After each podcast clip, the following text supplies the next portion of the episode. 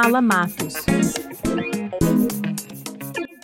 Oi, gente, tudo bem com vocês? Eu sou Isis Matos, empreendedora e fundadora do grupo Matos Xavier e da empresa Labelle Home Decor, e esse é mais um dos meus projetos, o Fala Matos. Por aqui a gente vai tratar sobre negócios, empreendedorismo feminino para você que sonha em empreender ou já empreende. Então, como abertura dessa nossa nova era, eu trago para vocês o conteúdo de hoje sobre mulheres empreendedoras. Segundo a revista Pequenas Empresas e Grandes Negócios, a participação das mulheres na vida econômica brasileira só aumenta consideravelmente a cada ano. Isso a gente já faz ideia, né? Não é nenhuma novidade.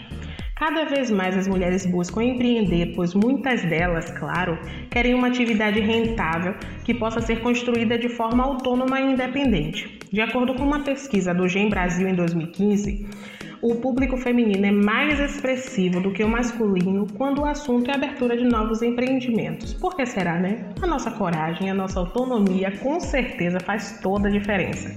Os dados apontam, inclusive, que o empreendedorismo feminino tem despertado mais interesse das mulheres. A, a, proporção de empreendedores novos, os que têm um negócio com menos de 3,5 ao ano, é maior entre elas 15,4% contra 12,6% que são homens.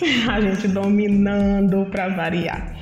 Inclusive, o estudo constatou ainda que as representantes do sexo feminino empreendem movidas principalmente pela necessidade de ter uma fonte de renda ou de adquirir uma independência financeira, claro.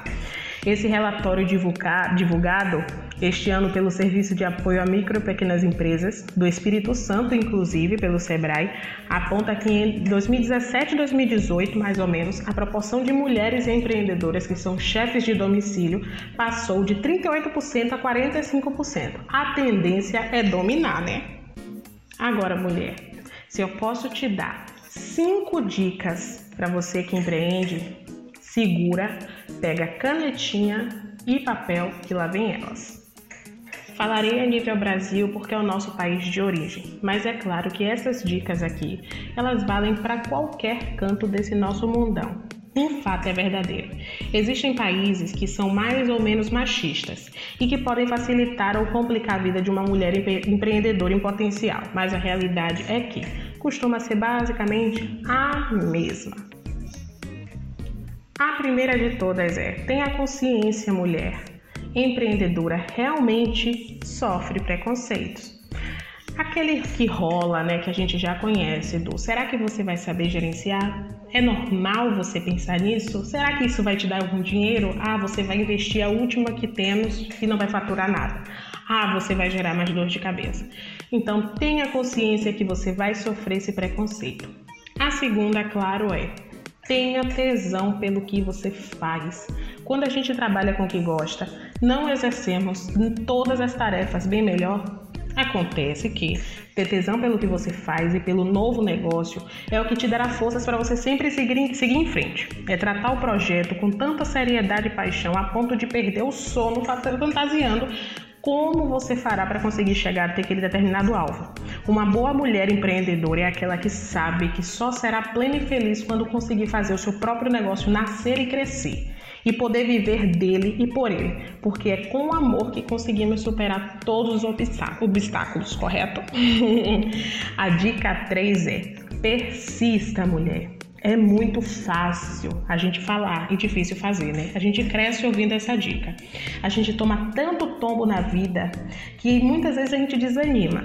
Mas o fato é, empreendedora, essa tal persistência vai fazer toda a diferença na sua vida. Desistir não vai ser a sua primeira opção. Nada disso, esqueça. Vamos falar mais sobre isso no próximo, na próxima dica, que é a quarta. Confie no seu próprio taco por aí, né? Já entendeu o nível disso tudo. A primeira pessoa que deve acreditar em você é você mesma, mulher. Não é o seu marido, não é o namorado, não são os seus pais. É você.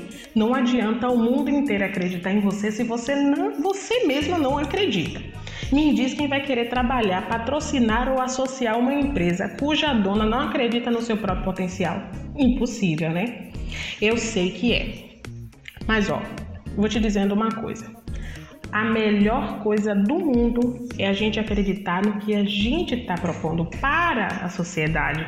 E acredite, a gente defende o nosso ideal com uma força e uma garra surreal. A quinta e última e não mais importante, se faça e sinta-se poderosa. Esqueça todos aqueles preconceitos machistas sobre mulher que vão trabalhar maquiadas, decotadas e com corpinho todo sedutor e etc. Esqueça tudo isso. Você deve se vestir e se cuidar da maneira que te fizer bem e te faça sentir segura. Claro. Vou contar uma coisa para vocês. Difícil mesmo é a gente passar em um lugar e não ser vista como um pedacinho de carne suculenta. Mas esqueça todo esse detalhe e pise com segurança. Erga a cabeça e tenha certeza que você é muito além do que um corpinho sexy preparado para ir para cama. Se jogue, Quando maior for o seu decote, mais confiança você tenha. E é claro, em certos lugares existem aqueles códigos vestuários, mas no caso de uma mulher empreendedora, o lugar é dela, certo? Então se joga. Você pode se sentir bem e plena, vestida de si mesma. Então, mulher, esqueça os padrões. Essas são as minhas cinco dicas para vocês. Eu espero que vocês ponham em prática e venham me contar se está curtindo, tá bom? Mulher, empreender é uma tarefa muito difícil. Exige coragem e persistência. Então, se algo não te dá o, não te faz perder o sono e não te dá aquele friozinho na barriga, é porque é pequeno demais. Crie coragem. Saiba que você vai sofrer preconceito. Saiba que vão te olhar de cima a baixo e desacreditar. Mas no dia que você botar o seu salto 15 e você mesmo acreditar no seu potencial, as coisas vão ser diferentes. Ah, para encerrar, claro, me segue nas minhas redes sociais, eu Isis Matos, e lá vou te contar muito mais sobre empreendedorismo e sobre mim, claro. Um beijo!